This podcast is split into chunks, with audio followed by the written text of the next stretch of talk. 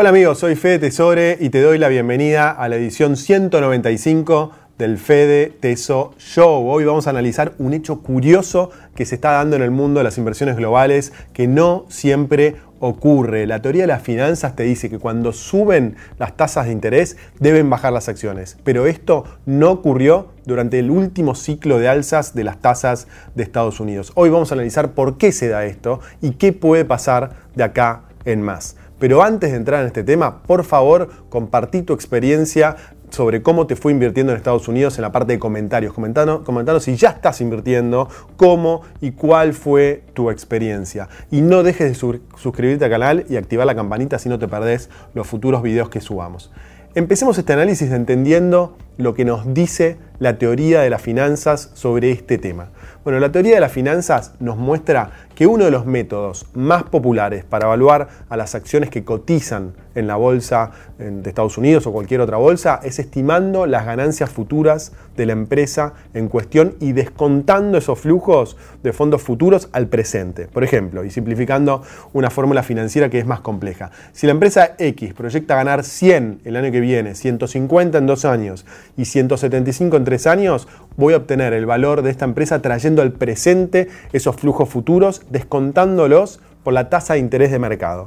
Por lo tanto, cuando la tasa de interés de mercado sube, el valor actual de esta empresa, es decir, el precio de las acciones, tendría que bajar. Hace un año y medio la tasa de interés de mercado estaba un poco por arriba del 0%. Pero hoy, un poco más de un año y medio después, la tasa de mercado superó el 5%. Por lo tanto, la teoría nos dice que las acciones tendrían que valer menos, ya que la tasa de descuento es mayor. Pero eso no ocurrió. Luego de bajar bastante las acciones durante el último año y medio, el mes pasado el índice de S&P logró no solo recuperar toda la baja, sino superar los máximos del año pasado. Y todo esto se dio con la tasa que subió del 0 al 5% en poco más de un año. ¿Cómo es esto posible? Bueno, veamos por ejemplo el caso de Apple, que es la empresa más grande de Estados Unidos. En el siguiente cuadro podemos ver la evolución de sus principales ratios de evaluación durante los últimos 10 años. El ratio de precios a ganancias o price earning, que es el ratio en inglés, tuvo un promedio de 20 durante este periodo de tiempo, pero en la actualidad está en 30. Es decir, hoy se necesitan 30 años de ganancias para recuperar lo invertido, mientras que unos años atrás solo se necesitaban 20 años. Lo mismo con el ratio de precios a ventas. Mientras el promedio es de 4,5, hoy este ratio está en 7,4. Hoy la empresa cotiza 7 veces ventas, cuando el promedio es de 4 veces ventas. Es decir, hoy la empresa es mucho más cara. ¿Por qué pasa esto mientras las tasas de interés suben, como podemos ver en el siguiente cuadro? Bueno, la tasa de interés es uno de los múltiples factores que afectan la evaluación de una empresa. Además hay otras variables, como los sentimientos de los inversores que tienen vital influencia sobre las valuaciones. Y, hoy los inversores son más optimistas que una década atrás. No solo en el caso de Apple, sino en el caso del índice de S&P 500, como podemos ver en el siguiente cuadro.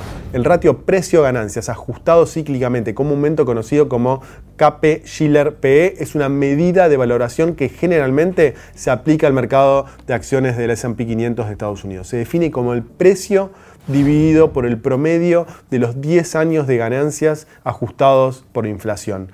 Esta proporción, este ratio, fue inventado por un economista estadounidense muy conocido que se llama Robert Schiller. La relación se utiliza para medir si una acción o un grupo de acciones está infravalorado o sobrevalorado comparado con su precio de mercado actual, con su registro histórico de ganancias ajustado por inflación. Arriba podemos ver que este índice hoy está en un nivel relativamente alto de 30 no en los máximos del 2001-2002, pero sí en un nivel bastante alto. Y esto ocurrió mientras la tasa de los bonos del Tesoro norteamericano y la tasa de la Fed subieron en forma sostenida, como podemos ver en el gráfico en la fila 2 y 3. La conclusión, es que los inversores hoy son más optimistas, por eso están dispuestos a pagar más por las empresas, están dispuestos a esperar más años para recuperar su inversión. Esto es suficiente para hacer el efecto de la suba de tasas de interés irrelevante, es decir, el incremento del optimismo opacó la disminución de los flujos futuros traídos al presente que provocó la suba de la tasa de interés. ¿Por qué los inversores son más optimistas hoy?